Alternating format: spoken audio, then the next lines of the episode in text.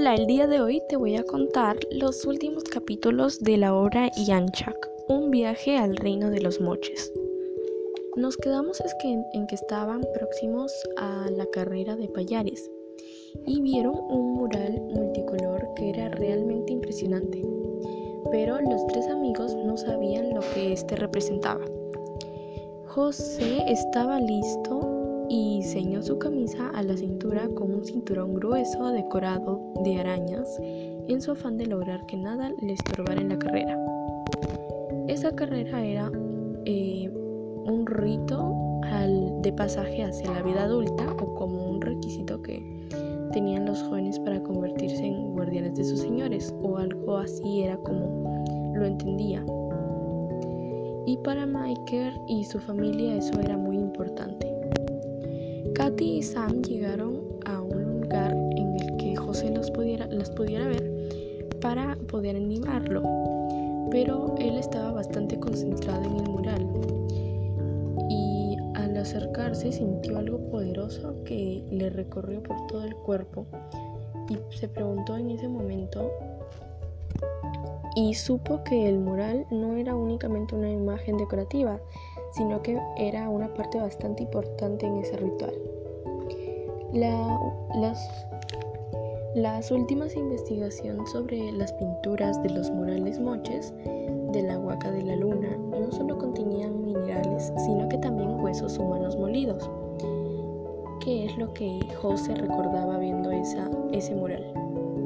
Sin embargo, José decidió respirar para poder olvidar eso ver a sus amigas a lo lejos, pero quedaron boquiabiertas al ver la cara pintada de José, ya que él había decidido pintársela para así poder pasar un poco desapercibido y además sentía que lo hacían ver mejor. Empezó la carrera y José sintió la adrenalina. Las sandalias que traía le brindaban rapidez y fue adelantándose. Solo tres iban más adelante que José. En el ascenso de las montañas todos disminuyeron el ritmo, pero José perdió el equilibrio por un empujón, pero volvió al camino rápidamente. Y ya faltaba poco para que pudiera llegar al lugar a recoger los payares. Luego recogió los payares y volvió a la carrera, pero José vio a los corredores que iban delante suyo y una gran roca cayó. Y si no hubiese sido por Fano, no hubiera podido terminar la carrera. Logró superar al mellizo, pero no logró superar al muchacho delgado que mantuvo su puesto toda la carrera.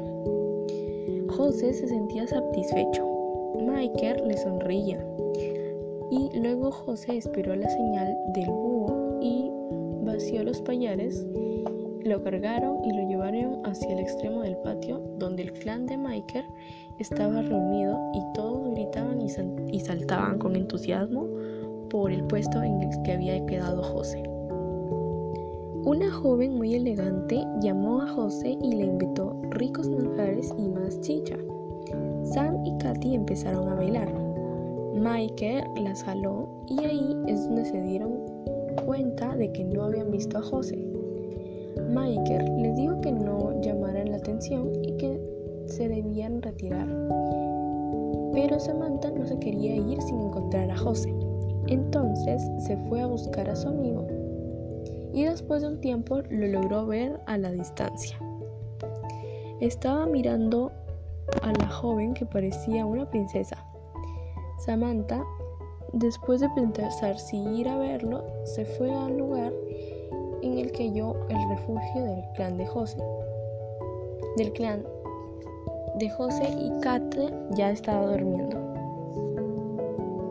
Sam esperó y recordó, entonces vino a la mente, le vino a la mente José, pero lo escuchó hablando con Michael al fondo del patio. Momentos antes, José había despertado con dolor de cabeza y recordó la carrera y el esfuerzo que había sentido en el festejo anterior. Entonces Michael le dio a entender que Queen Queen quería robarse a Yanchak. Entonces Catalina y Sam le reclamaron por haberse dejado encandilar por una mujer desconocida. Y José se dio cuenta desde el día anterior que no había visto a Samantha. Entonces empezó a buscarla, pero no la encontraba. Y por fin en un campo cercano divisó a Sam. Sam estaba lejana y dura. Y José se sintió avergonzado por los consejos de su abuelo que hay que tomar despacio y con moderación. Catalina gritó a José y Catalina les informó que la lucha de los guerreros era el más importante de los eventos de las festividades y se llevaría a cabo esa mañana en un arenal. Y ellos habían oído hablar del monte de los sacrificios, desde donde se arrojaban doncellas al vacío, pero ellos no dijeron nada al respecto.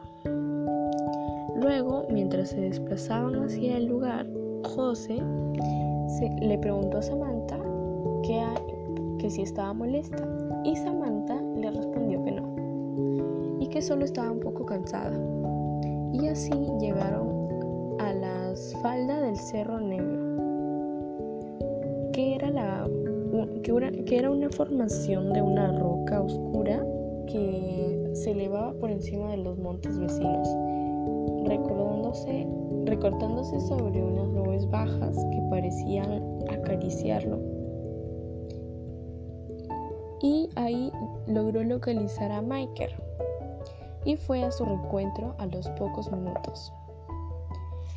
Luego ingresaron 16 guerreros que pelearían por mantener su tocado. Los seis guerreros, eso fue la última vez que José y sus dos amigas los vieron con y se separaron en parejas. Hicieron una reverencia profunda y la lucha empezó Solo se escuchaban los golpes de las porras contra los escudos. Resonaban con bastante brusquedad algunos de los guerreros y algunos de ellos caían, pero se levantaban pronto para poder seguir. Uno de los contendientes salió volando por los aires y su tocado salía volando por, por el aire. El guerrero había recibido un fuerte golpe en la cabeza y su cuerpo quedó tirado eh, a pasos de su contrincante. Pero parecía consciente y luego los cuatro amigos empezaron a desplazarse siguiendo a Michael, mientras que era conducido hacia la pirámide y esa vez fue la última vez que vieron a los guerreros con vida. Al mediodía los tres amigos eh, habían compartido comida con el clan de Michael. La más contenta era Samantha.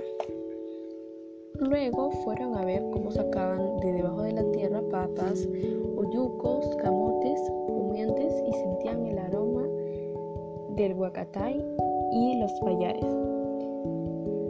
estos se veían bastante apetitosos, eh, por otro lado, también colocaban fuentes de cerámica, de cerámica con pulpos y conchas de abanico de gran tamaño. También eh, de la tierra ardiente salieron carnes de distintos tipos, como por ejemplo cuyes, patos silvestres, entre algunos otros animales. Algunas horas antes, algunas horas más tarde, eh, las pirámides se llenaron de gente de, repente, unos músicos vestidos con túnicas hicieron sonar sus instrumentos y tambores y antaras y unas mujeres danzaban. Luego, como un hombre eh, muy alto tenía un atuendo de guerrero que era espectacular. Según la profesora, el búho estaba vinculado a los ritos de la muerte en el mundo moche. El búho se colocó en el extremo opuesto del personaje radiante en un silencio cortante. se impuso de una manera casi visible y ese instante pareció milagrosamente en la mitad de la escena. En el centro se lograba ver una gran copa de plata y una mujer cogió la, la copa de plata y la levantó mostrándola. Los amigos se fueron alejando tratando de mantenerse al margen. José ya no estaba interesado en lo que decía Katy. Él solo quería irse a su casa con sus padres. Sin embargo, insistía que José, los tres amigos abandonaron las inmediaciones de la pirámide y se encaminaron hacia el mar con la intención de no manifestarse, de sustraerse de lo que allí estaba ocurriendo. En medio de la oscuridad, los tres amigos se sintieron insignificantes y como intrusos, a pesar de no haber sido rechazados. En silencio se encaminaron hacia el local donde pasaba la noche el clan de Michael para descansar un poco. Entonces, Katy sospechó que algo raro estaba pasando. No había pasado mucho tiempo hasta que se escucharon unos susurros y correteos sobre todas las mujeres y sobre todo a las mujeres que parecían tener prisa por arreglar sus cosas. Entonces Michael les dijo que se preparen porque partían de madrugada. Catalina tenía un mal presentimiento y se quedó dormida. Se despertó mientras Michael la miraba fijamente y le preguntó qué pasaba, pero Michael no le dijo nada. Entonces insistió y le dijo que la señora de la pirámide había caído inconsciente en el campo y que una gran desgracia sotará al pueblo y que todo sería en ese momento oscuridad y muerte. Pero Katy sabía que había algo más y se dio cuenta que si la señora moría, Michael podía ser el elegido para acompañarla en su viaje al más allá. Entonces ya antes le había pasado y Katy empezó a temblar sin control, ya que no sabía qué pasaría de ellos tres sin Michael. Luego Sam y José se despertaron y le explicaron lo que estaba sucediendo. Luego, a los minutos, los que albergaban en ese lugar desaparecieron y se reunieron alrededor de los recién llegados. Los guerreros le dijeron a los padres y tíos de Michael sus, y sus rostros parecían tallados en piedra. Y Michael fue a, pararse a su lado dispuesto a aceptar y cumplir con, eh, con su destino. Sam se opuso eh, que se llevaran a su amigo. Y en el forcajeo Sam perdió su gorro y su pelo rubio, rubio brilló, al igual que la luz de la antorcha que alumbraba, con la que alumbraba Katy. Casi, Katy casi se desmaya ya que se iban a llevar a sus dos amigos y ella no, no podía hacer nada al respecto para impedirlo. Estaba ahí parada sola y temía que los guerreros amarraran a sus amigos y los despojaran de sus vestidos, tal cual como sucedía con los vestidos en las luchas de los rituales. Pero no fue así, les permitieron aún así llevar sus pertenencias y los obligaron a caminar con ellos. Y Kata se preocupó porque podría ser la última vez que los vea. José y Sam fueron encerrados en el mismo cuarto por el que entraron a ese mundo. Entonces empezaron a preguntarse si es que llegaría a morir la señora de las pirámides, pero les pareció que era mejor no pensar eso, ya que la supervivencia de esa señora dependía de su vida. José Antonio le preguntó a Samantha sobre su vida en Boston para que se distraiga un poco. y José también empezó a hablar sobre sus recuerdos. El clan ya había partido, pero Katy no quiso seguir, no quiso seguirlos, ya que no era capaz de irse y dejar a sus amigos. La edificación José y Samantha pertenecía permanecía custodiada y Katy trataba de proteger de protegerlos entonces se, se bajó de un cobertizo y tenía un plan claro. Catalina envolvió sus cosas en su capa y creó un bulto que se lo puso en la cabeza justo en el momento en el que se lanzaban a las pirámides. Entonces escuchó un ladrido que era del perro que los había acompañado en sus aventuras en el mundo de los moches. Entonces se acercó y hasta le movió la cola no muy lejos. Entonces por ahí venía Michael. Venía con una expresión sombria. Según Michael, la lluvia era una de las pruebas de la desgracia que azotaría su pueblo. Entonces Katy le contó su plan y la miró con desconfianza, ya que estaba dispuesta a arriesgar su vida para evitar que sus amigos sean sacrificados si lo hubiera, ya que si lo hubiera hecho, ya no hubiera podido dar marcha atrás. Entonces ahí se dio cuenta que no podía oponerse al sacrificio y que tenía que pensar en una excusa que a él no le pareciera tan repugnante. El tiempo pasaba y ya no, podían ya no podía quedarse callado por mucho tiempo. Michael la miraba como esperando una explicación. Entonces Katy le mostró al perro y le dijo que tenía que llevarlo donde se encontraba Tazam e Yanchak. Y lo miró directamente en los ojos para que no desconfiara de ella. A Catalina no le gustaba mentir, y mucho menos a sus amigos, pero no tenía otra escapatoria. Lo importante en ese momento era que la ayudara a, integrar, a ingresar al lugar donde se encontraban sus amigos. Entonces alguien gritó de lo alto de las pirámides y la gente que ingresaba, Katy no los, no los miró. Trataba de pasar inadvertida detrás de Michael.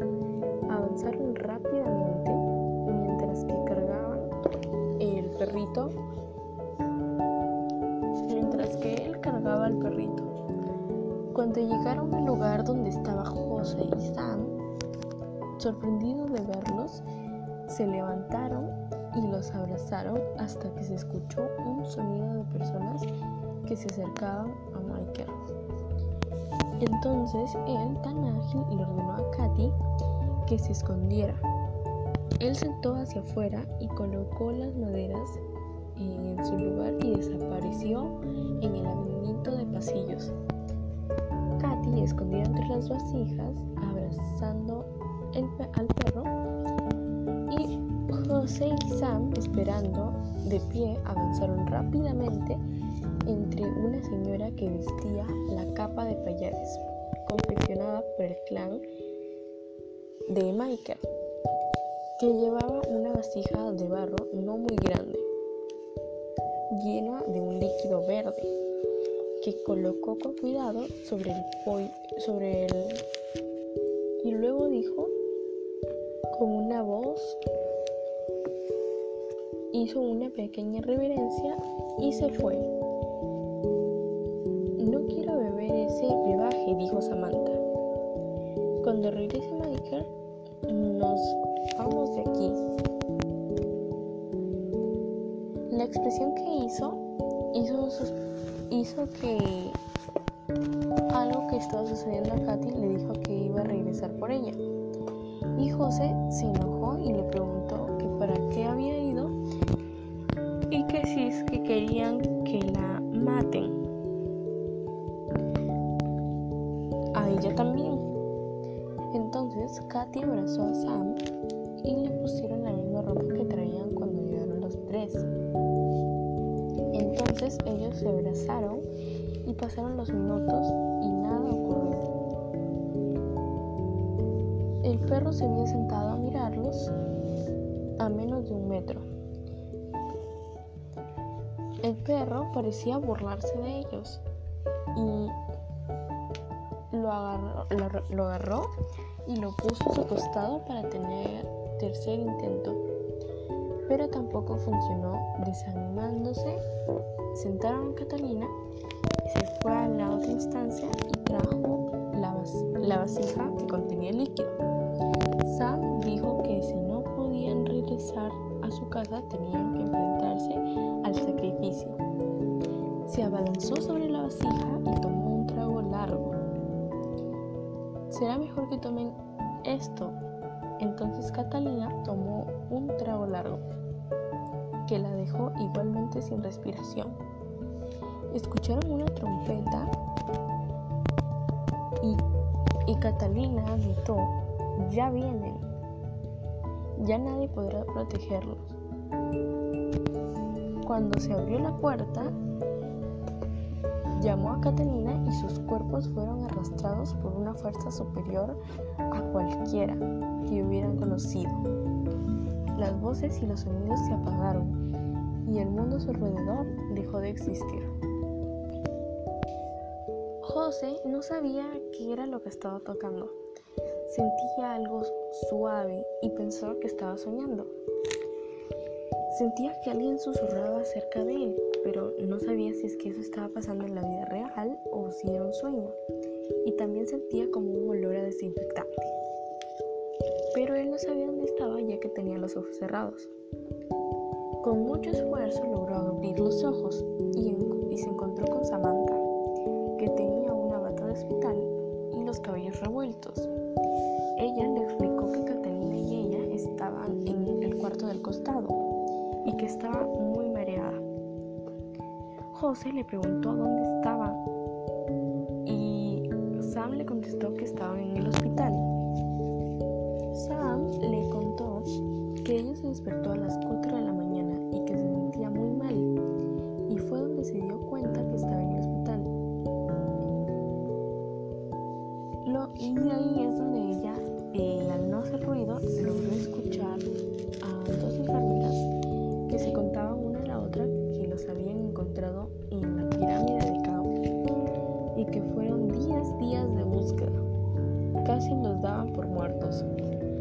Los habían encontrado arrastrándose y que parecía que los habían raptado y drogado con un alucinógeno.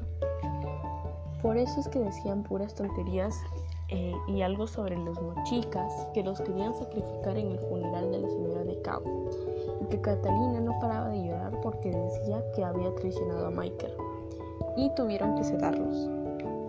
José se sentía muy extraño y Sam le decía que debían de acuerdo en qué decir. Entonces, eh, al final quedaron en decir que todo había sido un sueño, como un sueño compartido. Entonces de pronto escucharon el ruido de la puerta del ascensor. Entonces Sam debía regresar a su habitación lo más rápido posible. A las 8 de la mañana llegaron los padres de José y entraron a la habitación sin hacer ruido.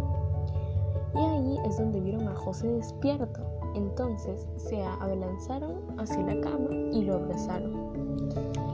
La mamá de José no logró controlar unas gruesas lágrimas que salieron de sus ojos y estaban, estaban bastante emocionados. Entonces le empezaron a preguntar a José dónde habían estado todo ese tiempo. Y él solo respondía que no, que no sabía. Y sus padres insistían. Y él seguía respondiendo lo mismo, de que no sabía, no recordaba nada. Pero dijo que solo recordaba el viaje del colegio y lo que les había dicho el arqueólogo sobre su investigación. Entonces de pronto sonó el teléfono y José contestó.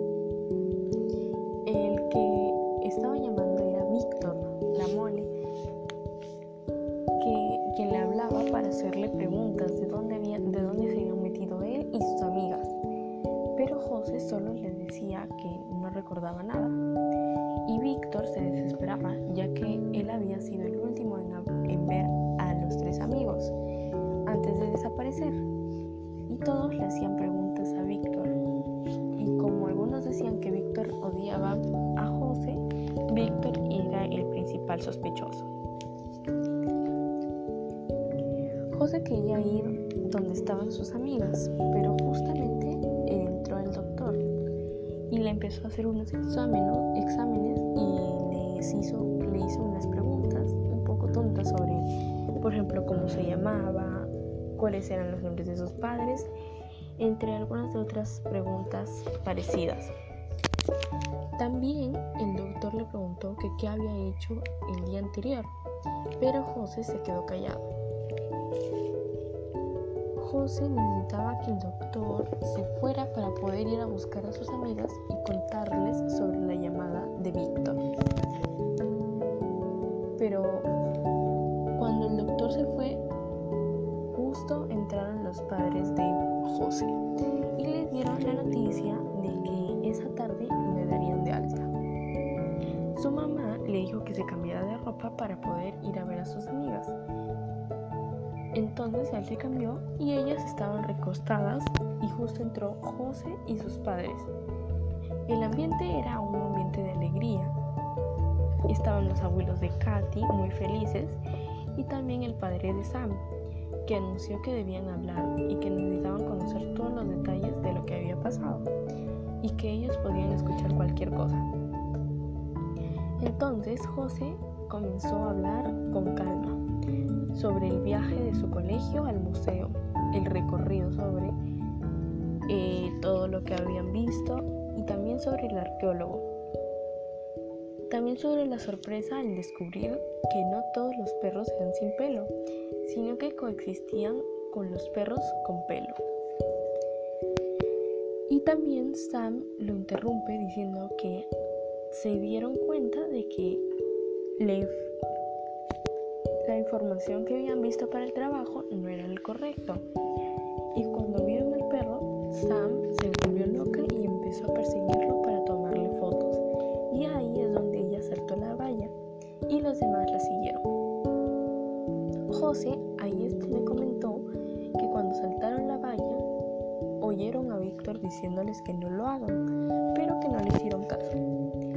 Entonces Katy dijo que, se, que sintió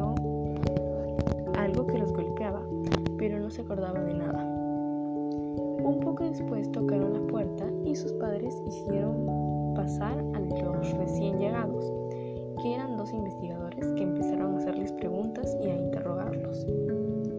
Entonces tuvieron que volver a relatar lo sucedido y los investigadores les hacían preguntas que ellos intentaron responder lo mejor posible. Los investigadores pruebas, como por ejemplo algunas fotos, los informes que tenían del investigado. Entonces los tres amigos no les quedó otra que intentar responder lo mejor posible. Los investigadores vieron varios puntos como por ejemplo el, el audio que encontraron en el celular de Sam sobre los hombres que la habían raptado hacer preguntas a ella e intentó responder lo mejor posible. Y así los investigadores fueron sacando varios puntos hasta el fin y al final llegaron a, que eso parecía una broma pesada. Y ahí es donde terminó la reunión. Los tres amigos lograron gozar de un momento solas, pero sabían que eh, no, se, no podían festejar tan rápido ya que debían responder más interrogantes. Pero ellos también tenían muchas preguntas que no sabían cómo responder ya que ni siquiera ellos sabían cómo respondérselas. Lo que sí les quedó claro es que sin ninguna prueba material los recuerdos se iban borrando hasta convertirse en una nebulosa y confusa como las pesadillas. Cuando llegaron a cuando José llegó a su casa, recibió una sorpresa totalmente inesperada. En la puerta estaba el gordo Cuadros, que lo abrazó fuertemente y también Cane se les unió. El gordo Cuadros estaba eufórico y dijo que quería conocer a las dos chicas de las que tanto hablaba. Antes de la cena, el gordo Cuadros y José subieron al cuarto. Entonces a José se le hacía difícil eh, mantener su promesa de el gordo Cuadros aceptó todo lo que su amigo le decía. Luego José se quitó el polo y se metió al baño, se lavó la cara y se mojó el pelo. De pronto sintió como un picor en la espalda se vio en el espejo y parecía como una manchita oscura. Entonces el gordo cuadro decidió ir a ayudarle. El gordo cuadro lo ayudó con una lupa y le dijo que era un pequeño tatuaje no sabía, pero José no sabía ni siquiera que lo tenía. Entonces José no podía explicarlo ya que ni siquiera él sabía las cosas con certeza. Pero José pensó que tal vez si le dijera que Yanchak eh, no lo había abandonado, el gordo Cuadros no se sorprendería tanto, pero el silencio le ganó. Lo que sí sabía es que la amistad que los unía podía soportar ese y muchos otros secretos. Y así es como termina la historia de Yanchak, un viaje al reino de los moches. Muchas gracias.